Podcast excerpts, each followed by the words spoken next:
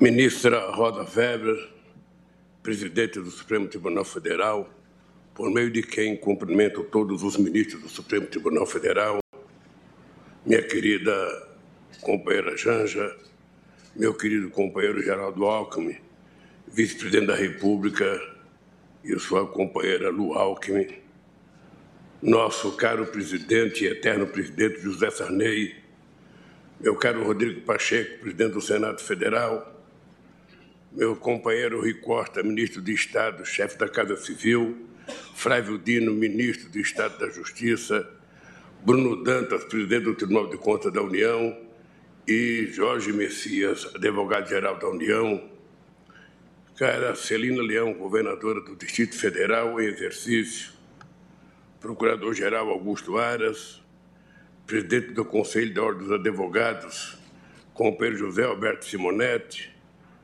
conselheiro do Conselho Nacional de Justiça, Luiz Felipe Vieira de Melo Filho, coordenador da Frente Associativa da Magistratura do Ministério Público, Ubiratã Gaveta, senhoras e senhores, convidados e convidadas. Quando tive a honra de participar da solenidade de abertura do ano judiciário de 2010, a última do meu segundo mandato, afirmei que nossa geração de governantes e de magistrados tinha uma nobre missão: deixar para o que estão por vir um ambiente democrático ainda mais sólido do que aquele que encontramos quando os ingressamos em nossas funções. Naquele momento, nem eu, nem as senhoras e os senhores Poderíamos imaginar a escalada de ataques das instituições da democracia nos anos recentes. Escalada que culminou com o bárbaro atentado às sedes dos três poderes. Naquele dia 8 de janeiro, a violência e ódio mostraram sua face mais absurda, o terror. Não foi um episódio nascido por geração espontânea mas cultivada em sucessivas investidas contra o direito a Constituição, com o objetivo de sustentar um projeto autoritário de poder. Ao fim deste período que marcou certamente o mais duro teste da democracia brasileira desde a Constituição de 88, é nosso dever registrar o papel decisivo do Supremo Tribunal Federal e do Tribunal Superior Eleitoral na defesa da sociedade brasileira contra o arbítrio. Daqui, desta sala, contra a qual se votou o mais concentrado ódio dos agressores, partiram decisões corajosas e absolutamente necessárias para enfrentar e deter o retrocesso, o negacionismo e a violência política.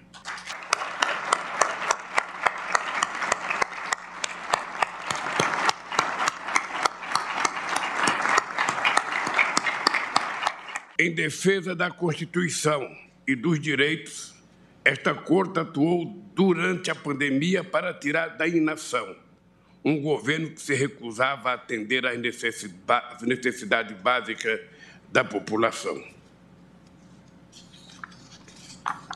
Atuou para enfrentar a indústria de mentiras no submundo das redes sociais e para coibir os mais notórios propagadores do ódio político. Atuou por meio de seus representantes na Justiça Eleitoral, para garantir nosso avançado processo eletrônico de votação e a própria realização das eleições do último ano. Esta Corte atuou e continua atuando para identificar e responsabilizar por seus crimes aqueles que atentaram de maneira selvagem contra a vontade das urnas.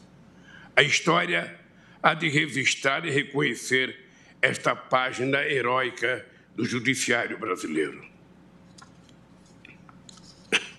Assim, como qualquer pessoa que preza a Constituição e a democracia, me senti profundamente indignado ao visitar esta casa ao lado de governadores de todo o Brasil, logo na noite seguinte aos ataques terroristas. Sei que levarei essa indignação para o resto da minha vida e sei que ela me fez redobrar a disposição de defender a democracia conquistada a duras penas pelo povo brasileiro. É, portanto, com renovada esperança e, sobretudo, com profunda confiança nas instituições garantidoras do processo democrático que me dirijo às senhoras e os senhores. Mais do que um plenário reconstruído, o que vejo aqui é o destemor de ministras e ministros na defesa da nossa Carta Magna. Vejo a disposição inabalável de trabalhar dia e noite para assegurar que não haja um milímetro de recuo em nossa democracia. Tenho a certeza de que, tenho a certeza de que, assim como em meus dois, assim como em meus dois mandatos anteriores, a relação entre o Executivo Federal e a Suprema Corte e o Poder Judiciário, como um todo, terá como alicerce o respeito institucional. O povo brasileiro não quer conflitos entre as instituições, não quer agressões, intimidações, nem o silêncio dos poderes constituídos. O povo brasileiro quer e precisa, isto sim, de muito trabalho, dedicação e esforços dos três poderes no sentido de reconstruir o Brasil.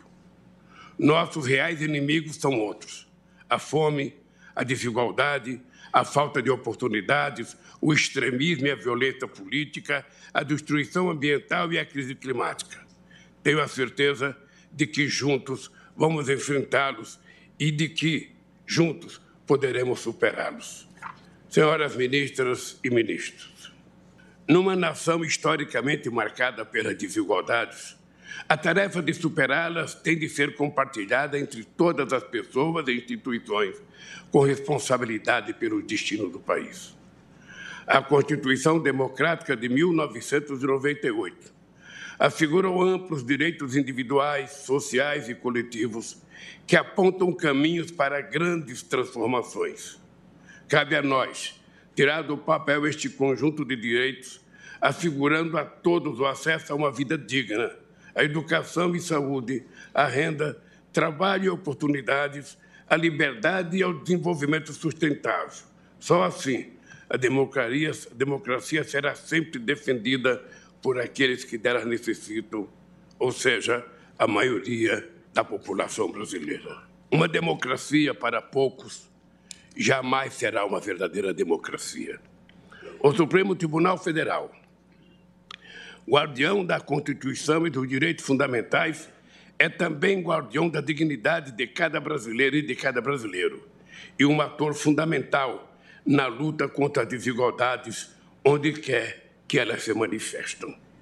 Para citar apenas exemplo do nosso tempo, foi nesse sentido que a Corte decidiu pela constitucionalidade da lei de cotas no acesso a universidades, da titulação das terras de comunidades quilombolas, da união estável entre pessoas homoafetivas, da pesquisa com célula-tronco, e da homologação da terra indígena Raposa Serra do Sol.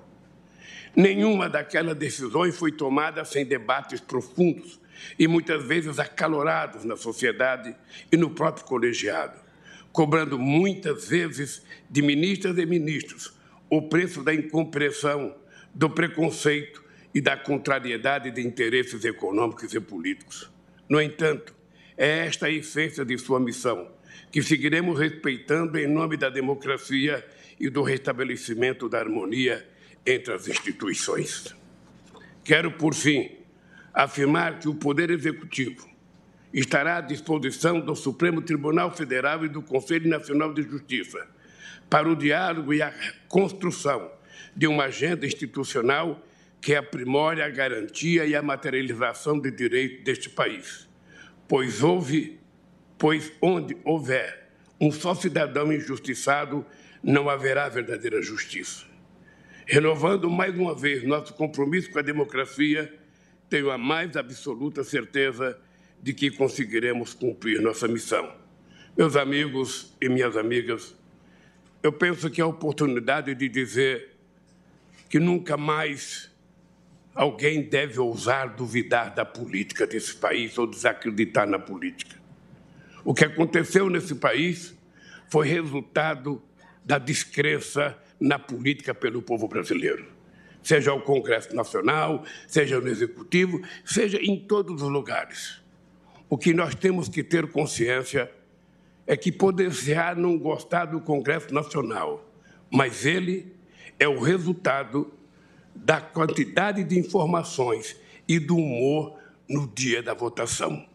Portanto, nós temos que respeitar e só mudar quatro anos depois, quando tiver uma próxima eleição. É assim que a gente vai sustentar definitivamente a democracia mais longínqua que nós conseguimos conquistar na República Federativa do Brasil. Muito obrigado e bela gestão.